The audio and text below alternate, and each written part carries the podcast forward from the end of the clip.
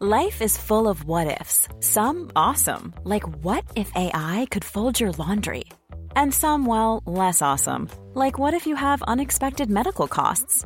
United Healthcare can help get you covered with Health Protector Guard fixed indemnity insurance plans. They supplement your primary plan to help you manage out of pocket costs. No deductibles, no enrollment periods, and especially no more what ifs. Visit uh1.com to find the Health Protector Guard plan for you.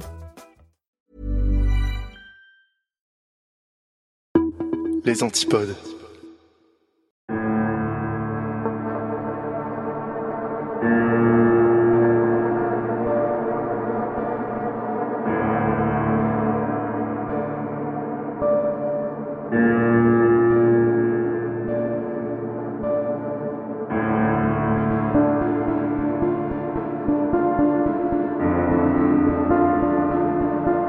Bonsoir à tous, je suis Hop et vous écoutez Mauvaise Rencontre, épisode 1. Effectivement, le rendez-vous de l'étrange est en pause, je suis en train de préparer la prochaine saison et je me suis dit en attendant que j'allais vous faire découvrir un autre de mes formats. Ça s'appelle donc Mauvaise Rencontre, c'est enregistré en live une fois par mois sur ma chaîne Twitch, twitch.tv slash je suis Hop, et c'est ensuite diffusé gratuitement sur mon Patreon. Donc voici le premier épisode, si vous voulez écouter tous les autres, ça se passe sur patreon.com slash je suis hop. Vous aurez accès aux mauvaises rencontres gratuitement en cliquant sur devenir membre. Et si vous choisissez un palier payant à partir de 2 euros par mois, vous aurez aussi la possibilité d'écouter des affaires inédites du rendez-vous de l'étrange. Voilà, maintenant vous savez tout. Place à l'épisode, bonne écoute.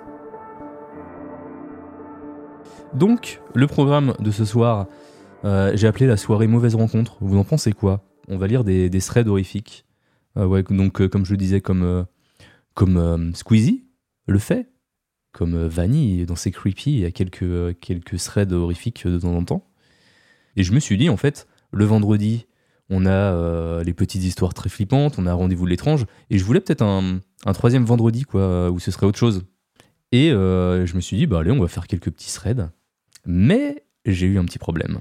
Je vous l'avoue, j'ai eu un petit problème quand j'ai voulu préparer cet épisode. C'est que Reddit, euh, il y avait des, protestations euh, du côté des utilisateurs de Reddit. Je ne sais pas si vous avez suivi, euh, les actualités ces, derniers jours, ces dernières semaines. Il y a Reddit qui a annoncé qu'ils allaient mettre en place une tarification pour accéder à, à leurs API.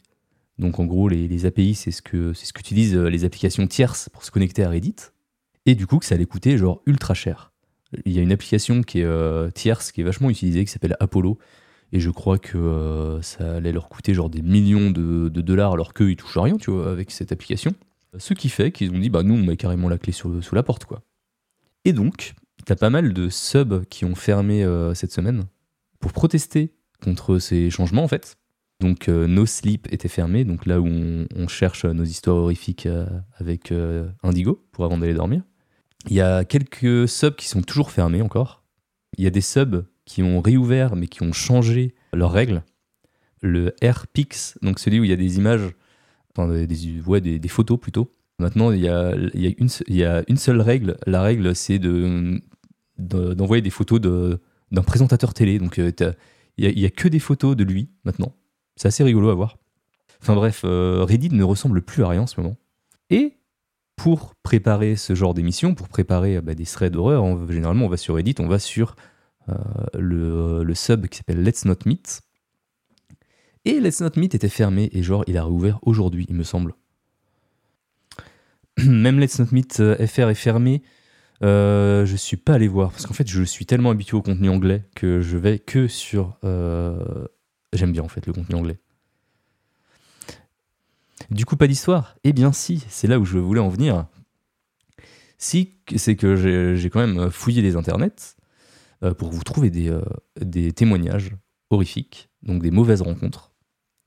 Mais le truc, c'est que vu que je suis allé sur des sites qui, qui présentaient un peu les tops euh, des mauvaises rencontres qu'on pouvait trouver sur Reddit, le top des Let's Not Meet, je ne sais pas, il est possible en fait que ce soit des histoires que vous connaissiez déjà.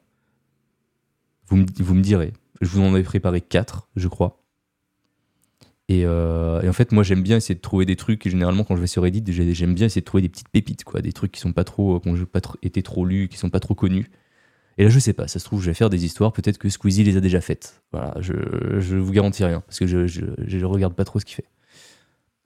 On va quand même faire euh, quatre histoires que je vous ai traduit du coup d'un, site qui euh, présentait quelques, euh, quelques rencontres, quelques rencontres dérangeantes, quelques rencontres non souhaitées, que j'ai trouvé pas mal.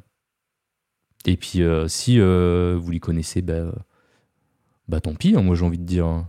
moi en tout cas, je les connaissais pas. Est-ce que vous êtes prêts? On va peut-être commencer. Donc je vais vous raconter une histoire qui s'est passée récemment. Euh, c'est l'histoire de Romain et de sa fiancée Alexia. Et je vais vous raconter l'une de leurs soirées. À la base, ça devait être une soirée chill, au programme, film, pizza, câlin, vous voyez ce que je veux dire? Romain et Alexia vivent dans un quartier résidentiel juste à l'extérieur de la ville. Leur maison est située en face d'une église presbytérienne avec un grand cimetière derrière. La plupart de leurs voisins n'ont pas d'animaux de compagnie, mais l'un d'entre eux, un peu plus bas dans la rue, en possède un, et c'est le chien le plus bruyant et le plus agaçant qui n'ait jamais existé. En début de soirée, tout se passe bien, le chien ne fait pas de bruit. Mais à environ 22h15, alors que Romain et Alexia sont allongés en train de regarder la télé, le chien le plus bruyant du monde se met à aboyer. Malheureusement, il n'y a pas grand-chose à faire, à part peut-être confronter leurs voisins ou déposer une plainte pour tapage nocturne. Mais qui veut être ce voisin-là? Au bout d'environ 5 minutes, Romain opte quand même pour la première option, parce que ça commençait à devenir compliqué de continuer son film. Il se lève du canapé et décide d'aller chez le voisin pour le confronter. Mais en arrivant dans son allée, il remarque qu'il n'est pas là. Enfin, en tout cas, sa voiture n'est pas là. Il décide quand même de se diriger vers la porte et appuie sur la sonnette. Après une minute, toujours pas de réponse. Il abandonne et retourne chez lui.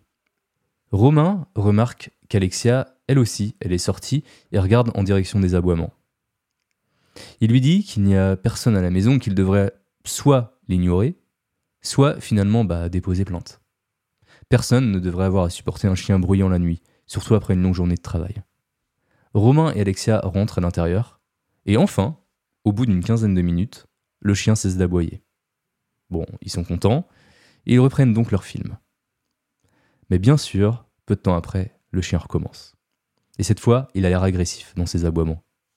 Romain se lève donc encore une fois, il s'approche du jardin clôturé du voisin, il aperçoit le chien qui devait l'avoir entendu ou vu arriver, parce qu'il arrête d'aboyer, il s'approche de Romain pour s'asseoir à côté de lui. Soudain, Romain entend un bruit semblable à celui de quelqu'un qui marche sur des feuilles. Ça vient de derrière lui, un peu sur sa droite derrière lui. Il se retourne et voit quelqu'un derrière une pierre tombale en train de le regarder. Moi, je vous avais dit, il y avait un cimetière derrière la maison. À ce moment-là, le chien se redresse et se met à aboyer de plus belle en direction de la pierre tombale. Romain observe la scène, un peu bouche bée, pendant que l'individu continue de le fixer et que le chien continue à aboyer. Romain tourne le regard vers sa maison et voit Alexia près de la voiture, qu'il regarde avec une expression confuse. En mode euh, Qu'est-ce qui se passe? Et c'est à ce moment-là que tout bascule. L'homme derrière la pierre tombale commence à se dévoiler et Romain peut clairement voir du sang qui coulait le long de son visage. Et dans sa main, il tient un poignard. Le chien se met alors à aboyer de plus belle et l'individu commence à faire quelques pas en direction de Romain avant de s'arrêter.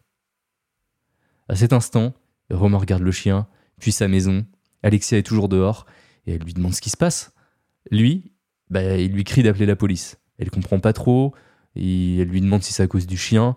Et euh, lui, bah, il est complètement affolé. Alors il tente de, de lui expliquer qu'il y a quelqu'un d'armé dehors. Alexia, elle fonce, Alexia, elle a compris finalement, et elle fonce dans, la maison pour prendre son téléphone, pendant que Romain continue d'observer la scène. Le chien est maintenant hystérique, et l'individu commence à avancer. Romain sait qu'il faudra un moment avant que la police arrive, alors mentalement, il se prépare à se défendre. Mais finalement, au bout de quelques minutes, qui ont paru beaucoup plus longues pour Romain, l'homme fait demi-tour et s'éloigne vers l'arrière du cimetière en direction de la forêt. Lorsque la police est enfin arrivée, l'homme avait disparu depuis longtemps, et Romain a dû expliquer toute son expérience à deux policiers qui étaient assez sceptiques. Ils n'ont pas semblé le prendre vraiment au sérieux, mais ils ont quand même fait le tour de la maison et du quartier.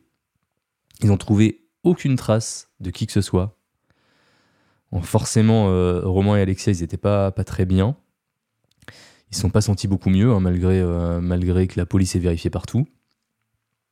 Alors, ils se sont assurés de bien fermer leurs portes et leurs fenêtres. Ils ont également contacté euh, tous leurs voisins pour les prévenir. Puis, finalement, ils ont décidé de continuer leur soirée cinéma et ils ont regardé L'Exorciste. J'aurais pas choisi ce film, personnellement. Mais voilà, c'était la première histoire. Ne pas habiter près d'un cimetière. Règle numéro 1, je suis, euh, je suis plutôt d'accord. Et je vous propose de passer à la deuxième histoire qui m'a un peu trigger. Euh, je pense que vous allez comprendre pourquoi pendant que je la lirai. Vous allez vite comprendre pourquoi. Donc deuxième histoire, elle s'est passée il y a 50 ans aux États-Unis, et plus précisément à Madison, dans le Wisconsin.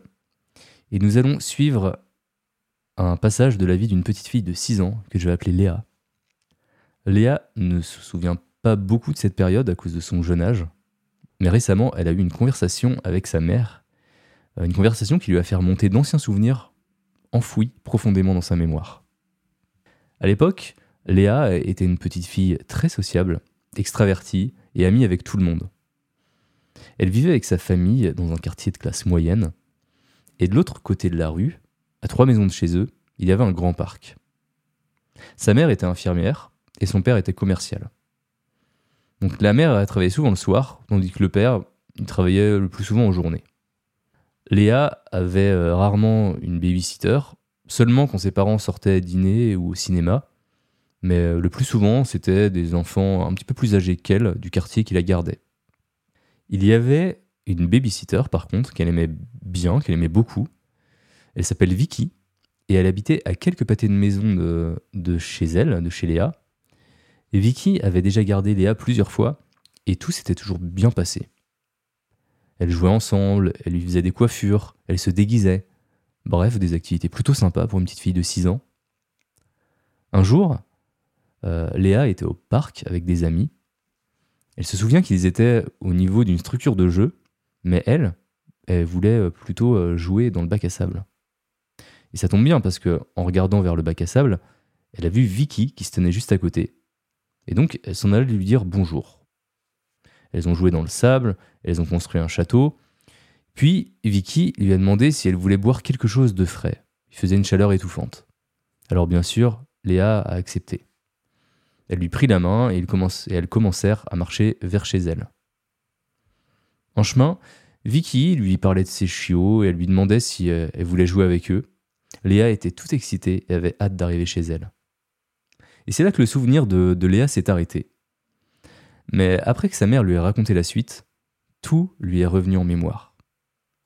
Alors, je vais déjà vous raconter euh, la version de sa mère, qui a d'abord commencé par lui demander si elle se souvenait qu'elle avait été kidnappée. Au début, Léa a pensé qu'elle plaisantait, mais l'expression sur le visage de sa mère lui disait le contraire. Elle lui expliqua qu'aux alentours de 17 heures, un des amis de Léa était venu frapper à, la porte euh, de la maison pour lui demander si euh, elle pouvait les rejoindre de nouveau dehors. Sa mère était surprise, mais elle a quand même vérifié euh, la maison, mais Léa n'était pas là. Elle a alors foncé euh, droit vers le parc hein, en criant le nom de Léa. Mais euh, aucune réponse. À ce stade, l'un des garçons, alors la mère estime qu'il avait environ 14 ans, euh, déclare avoir vu une jeune femme jouer avec une petite fille qui correspondait à la description de Léa. Puis qu'elles étaient parties dans une, dans une certaine direction. Sa mère traversa alors rapidement la rue pour frapper à la maison la plus proche et pour demander à utiliser le téléphone pour appeler la police. C'était il y a 50 ans, il n'y avait pas de téléphone portable à l'époque. Lorsque les policiers sont arrivés, son père était également rentré à la maison et certains voisins essayaient d'aider euh, d'aider la mère. Une équipe de recherche s'est mise alors à la recherche de l'enfant, criant son nom et frappant aux portes. Les policiers sont retournés dans le parc pour interroger les enfants pour, pour savoir s'ils connaissaient la personne ben, qui l'avait accompagné. Et grâce aux informations qu'ils ont fini par collecter, ils sont parvenus à déduire qui l'a entraîné et se sont donc rendus chez Vicky, qui vivait d'ailleurs avec ses parents, mais il n'était pas là ce jour-là. Ils ont frappé à la porte. Euh, donc euh, Vicky a ouvert et leur a dit bah, de, qu'elle savait pas où était Léa et que de toute façon elle était restée chez elle toute la journée. Les policiers lui ont quand même demandé la permission d'entrer et elle a finalement accepté. Ils ont fouillé la maison et au sous-sol, ils ont trouvé Léa. C'était tout ce que sa mère savait. Et donc c'est à ce moment-là que les souvenirs de Léa sont remontés à la surface, comme si une résistance avait cédé dans son esprit. Et donc, maintenant, place à la version de Léa, qui commence d'ailleurs par dire qu'à l'âge de 6 ans, on a tendance à faire confiance à tout le monde, et que Vicky était déjà venue chez elle, elle n'avait jamais ressenti de mauvais pressentiments à son égard, et ses parents non plus. Mais ce jour-là, en entrant dans la maison de Vicky, elle se souvient de cette sensation glaciale, d'une peur intense. Elle s'est mise à pleurer, et elle répétait sans cesse qu'elle voulait rentrer chez elle. Vicky l'a amenée dans sa cuisine pour lui donner un mouchoir et un verre d'eau. Elle entendait des chiens aboyer. Et à côté de la cuisine, il y avait un escalier qui descendait vers le sous-sol, d'où provenaient les bruits des aboiements. Vicky alors commencé à essayer de convaincre Léa d'aller en bas, lui disant qu'il y avait toutes sortes de jeux. À contre-coeur, elle a accepté, et Vicky lui a saisi la main pour descendre les escaliers. À ce stade, les chiens étaient de plus en plus agités et Léa s'est mise à crier. Vicky a alors explosé de rage en la menaçant de la jeter dans la cage avec les chiens si elle se taisait pas, qu'ils allaient la manger. Léa, elle était terrifiée. Elle se souvient qu'elle était tellement sous le choc qu'elle était presque en train d'hyperventiler pour pleurer sans produire aucun son. Vicky a alors changé de comportement et elle est devenue gentille pour essayer de la calmer.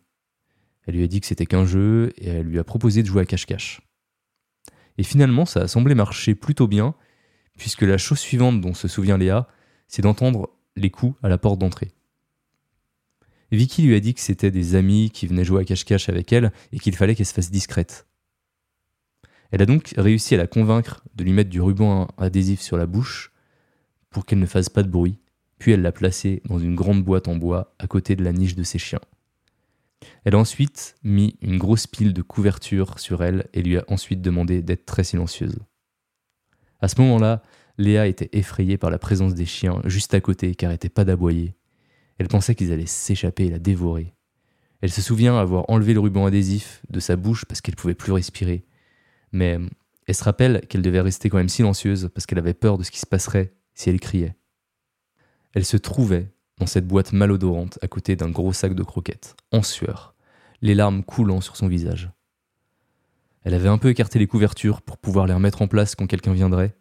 Elle se souvient avoir pensé à son père. Elle se demandait s'il viendrait la chercher. Soudain, elle entendit des adultes crier son nom. Ils ont fouillé la maison et ils ont fini par ouvrir le couvercle de la boîte. Léa se souvient d'un homme très gentil lui demandant son nom et si tout allait bien. Elle n'a pas eu le temps de répondre, elle lui a sauté au cou en pleurant.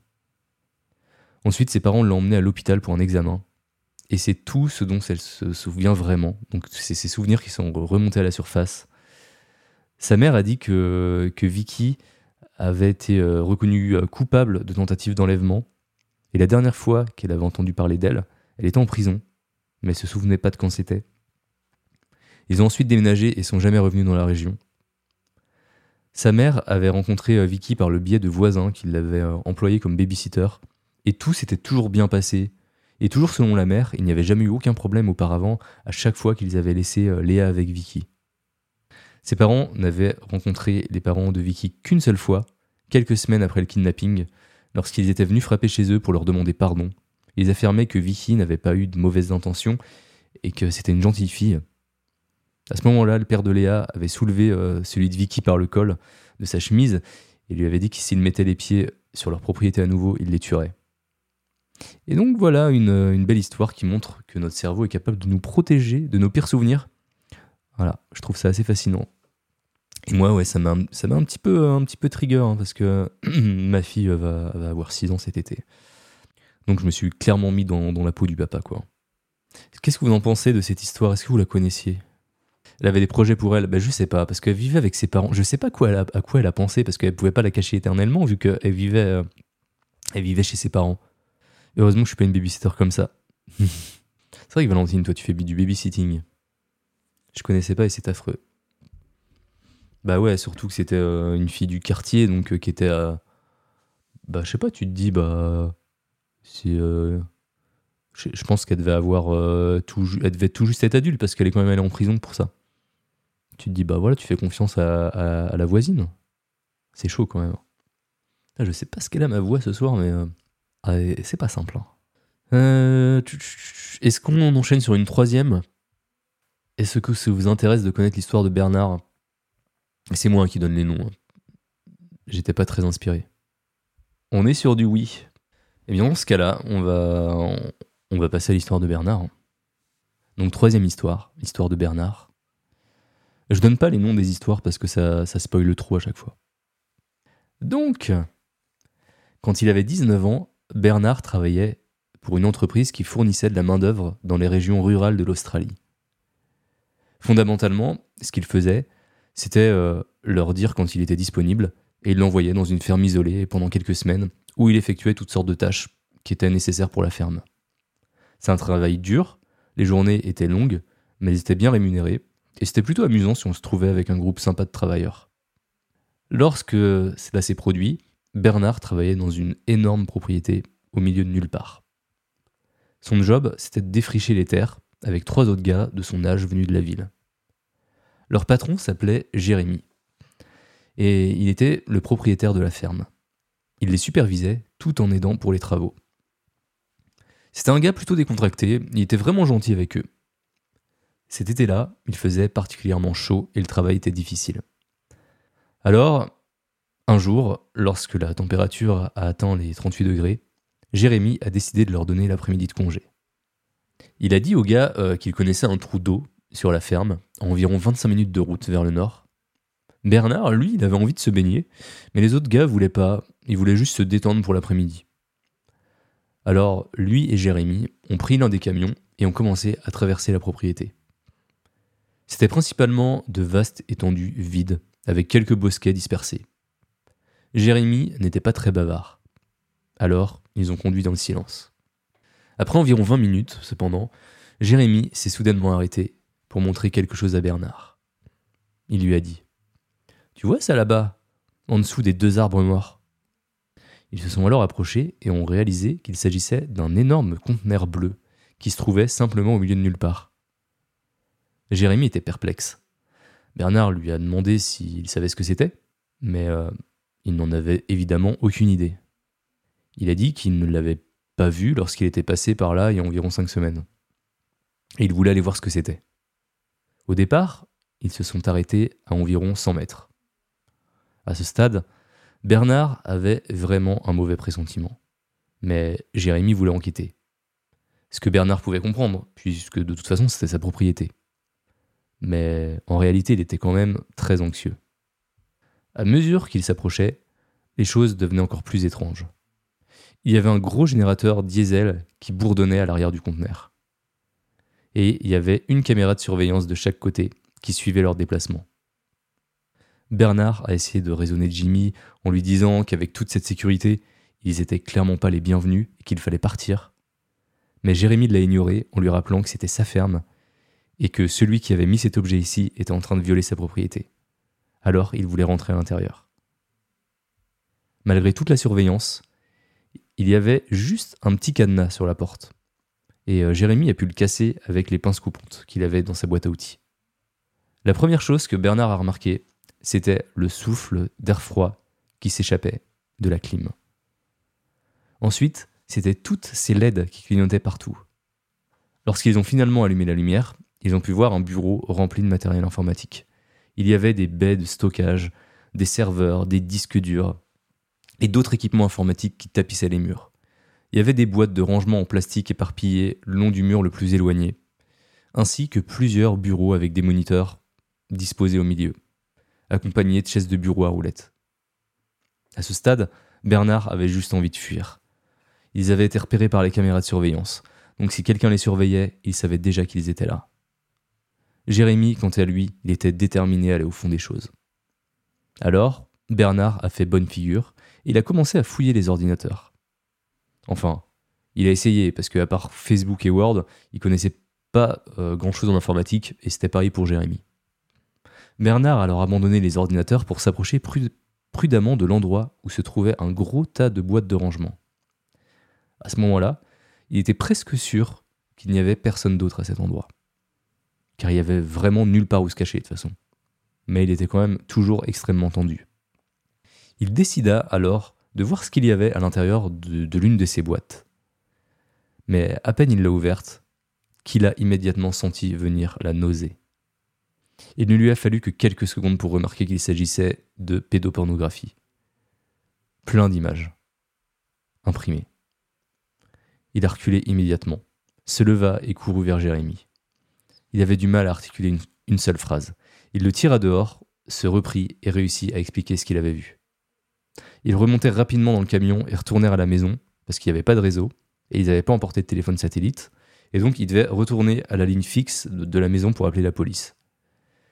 Et une fois bah, qu'ils les ont contactés, il a fallu encore pas mal de temps pour que la police arrive à la ferme, euh, bah, depuis le poste de police le plus proche. Euh, les policiers sont donc arrivés avec deux 4x4 près d'une heure plus tard. Et Bernard et Jérémy, ils ont sauté à l'intérieur euh, bah, de l'un des 4x4 pour les guider. Et donc ils sont arrivés encore une demi-heure après. Ce qui fait que, en gros, ils, étaient dans le conteneur, il aura fallu une demi-heure pour retourner à la ferme. Ils ont appelé la police, qui arrivait une heure plus tard. Il aura fallu une autre demi-heure pour retourner euh, dans le conteneur. Donc euh, il y a eu quand même deux heures. Et à leur retour, c'est là que les choses ont empiré. Lorsqu'ils sont revenus sur les lieux, la porte du conteneur était ouverte et il y avait un incendie à l'intérieur. Les policiers n'avaient que deux petits extincteurs dans leur voiture et ils n'ont pas réussi à éteindre l'incendie. Les pompiers ont mis une heure de plus pour arriver, mais à ce stade c'était trop tard. Le rapport d'incendie rédigé par la police fédérale ne trouva, pratiquement aucune preuve du matériel informatique, seulement des traces de papier et de carton. Ça signifie donc que ceux qui, étaient derrière tout ça avaient eu le temps de revenir pour retirer la plupart, euh, bah, la plupart des éléments incriminants avant de prendre la fuite.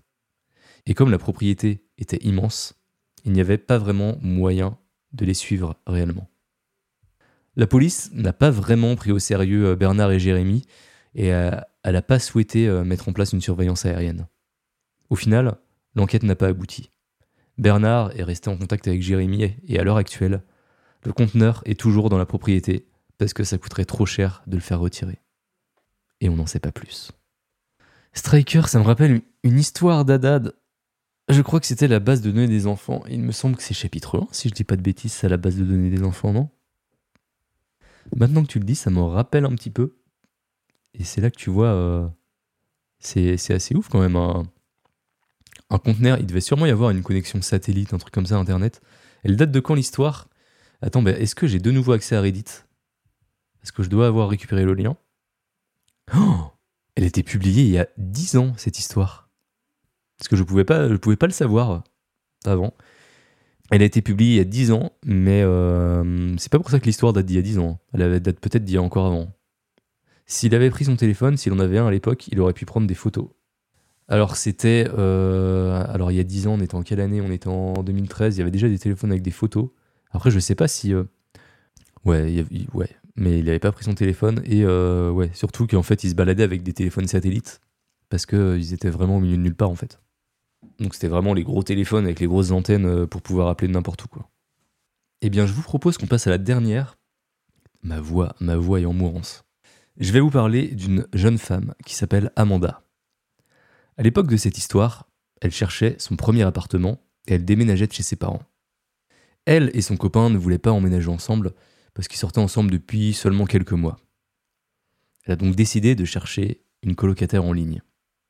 En parcourant Craigslist, elle a trouvé une annonce avec le titre Cherche colocataire, uniquement une femme. L'annonce proposait une chambre dans une maison pour environ 225 dollars par mois, ce qui était assez bon marché. La personne qui occupait la chambre se présentait comme une étudiante de 23 ans qui n'était pas à l'aise euh, avec le fait de vivre avec des hommes. L'autre colocataire aurait donc sa propre chambre avec salle de bain attenante. Jusque-là, Amanda était intéressée par cet endroit. Cependant, l'annonce n'avait qu'une seule photo de l'extérieur de la propriété. Amanda, elle a donc envoyé un email pour rencontrer la personne visiter la maison. Dans les 30 minutes, elle reçoit une réponse avec tous les détails et l'heure de la visite. La fille travaillait tard elle voulait qu'Amanda vienne à 20h. Quand Amanda est arrivée, il y avait une note écrite à la main sur la porte d'entrée qui disait Porte cassée, utilisez la porte arrière. En faisant le tour de la maison, elle avait l'air euh, bien, mais quand même un peu légèrement négligée. L'herbe n'était pas tondue, il y avait d'ailleurs des mauvaises herbes.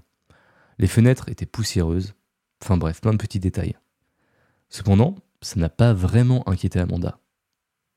Quand elle a frappé à la porte arrière, un homme plus âgé lui a ouvert la porte. Au début, elle a pensé qu'elle s'était trompée de maison, mais l'homme l'a rassurée en lui disant que c'était lui le propriétaire et que la personne qui occupait la chambre était absente. Et euh, lui a demandé de. Du coup, cette personne-là lui a demandé de rencontrer Amanda parce qu'elle travaillait tard. Il avait l'air plutôt sympathique et lui a proposé de lui faire visiter. Là, à ce moment-là, quand même, il y a des signaux d'alerte qui commencent à se déclencher dans la tête d'Amanda, mais pas au point de la faire fuir. Tout d'abord, l'homme était clairement dans la quarantaine, mal rasé, et il avait l'air d'habiter dans sa voiture.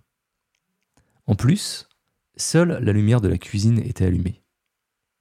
Pendant la visite, Amanda a aussi remarqué que la maison ne contenait aucun meuble, rien du tout. Le propriétaire répondait poliment aux questions, mais semblait agacé de laisser les lumières allumées trop longtemps.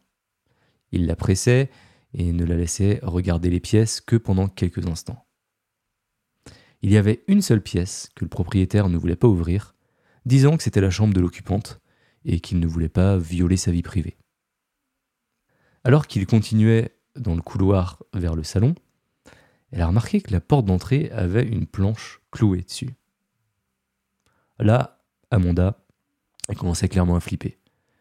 Alors, elle a décidé de terminer la visite et de partir tout en essayant d'être polie. Alors qu'elle était en train de, de remercier l'homme pour la visite, il s'est soudainement animé en déclarant qu'il avait oublié de lui montrer le sous-sol. Il venait d'être aménagé et pourrait faire un super salon, et qu'elle devrait y jeter un coup d'œil. À ce moment-là, Amanda et le propriétaire se tenaient dans le petit couloir entre le salon à l'avant et la cuisine à l'arrière. Et c'est donc dans ce petit couloir qu'il y avait la porte du sous-sol. Lorsqu'il a ouvert la porte, ça créé une sorte de barrière qui lui empêchait de rejoindre la cuisine pour sortir. Le sous-sol était plongé dans l'obscurité totale.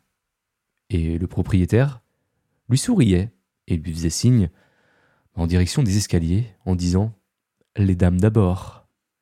Alors ce qui s'est passé est ensuite assez fou. Amanda a eu un sacré coup de chance en fait. Juste à ce moment-là, au pire moment de son existence, il se passe deux choses incroyables. La première, elle reçoit un SMS qui fait vibrer son téléphone. Et la deuxième, elle entend une voiture se garer devant la maison. Alors là, elle a été brillante. Elle a fait un move super intelligent. Elle a fait semblant que c'était un appel. Elle a répondu au téléphone en disant Ah oui, t'es là. Bah attends, je vais sortir par l'arrière et te laisser entrer. C'est génial, tu dois avoir ça. Et donc, avec assurance, elle s'est excusée auprès du propriétaire, puis elle est sortie par la porte arrière.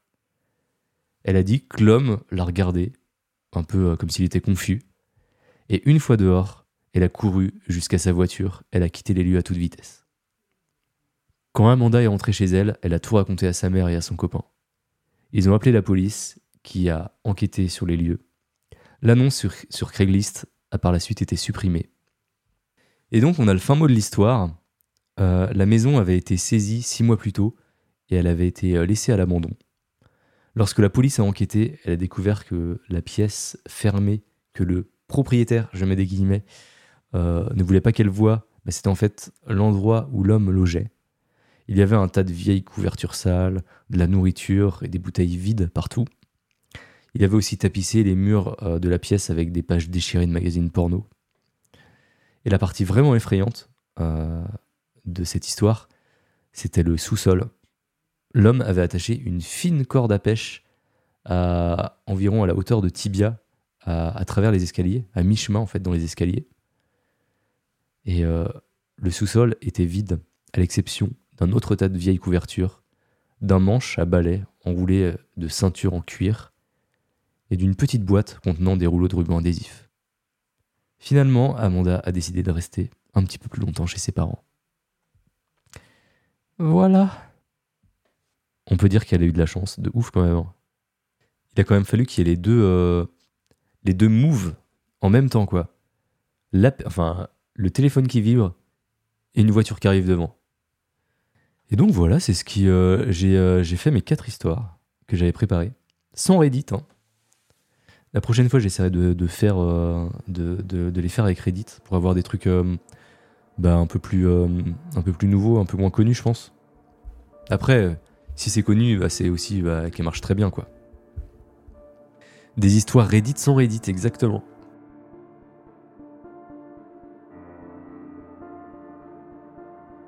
Merci d'avoir écouté cet épisode jusqu'au bout. Si vous souhaitez écouter les autres mauvaises rencontres ainsi que les rendez-vous inédits, ça se passe sur mon Patreon. Et bien sûr, je suis toujours en live les vendredis soirs sur ma chaîne Twitch. Tous les liens sont dans la description. Sur ce, merci d'avoir passé ce moment en ma compagnie. On se donne rendez-vous bientôt pour un prochain épisode. Prenez soin de vous.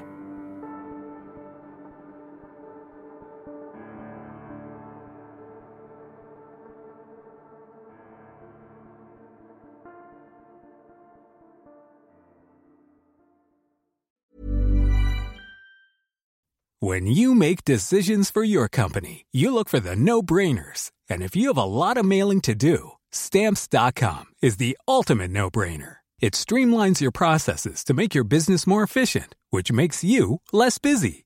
Mail checks, invoices, legal documents, and everything you need to keep your business running with Stamps.com. Seamlessly connect with every major marketplace and shopping cart. Schedule package pickups and see your cheapest and fastest shipping options from different carriers. With rates up to 89% off USPS and UPS rates. And with the Stamps.com mobile app, you can take care of mailing and shipping wherever you are. Make the same no-brainer decision as over 1 million other businesses with Stamps.com. Sign up with Code PROGRAM for a four-week trial, plus free postage and a free digital scale. No long-term commitments or contracts. That's Stamps.com. Code PROGRAM.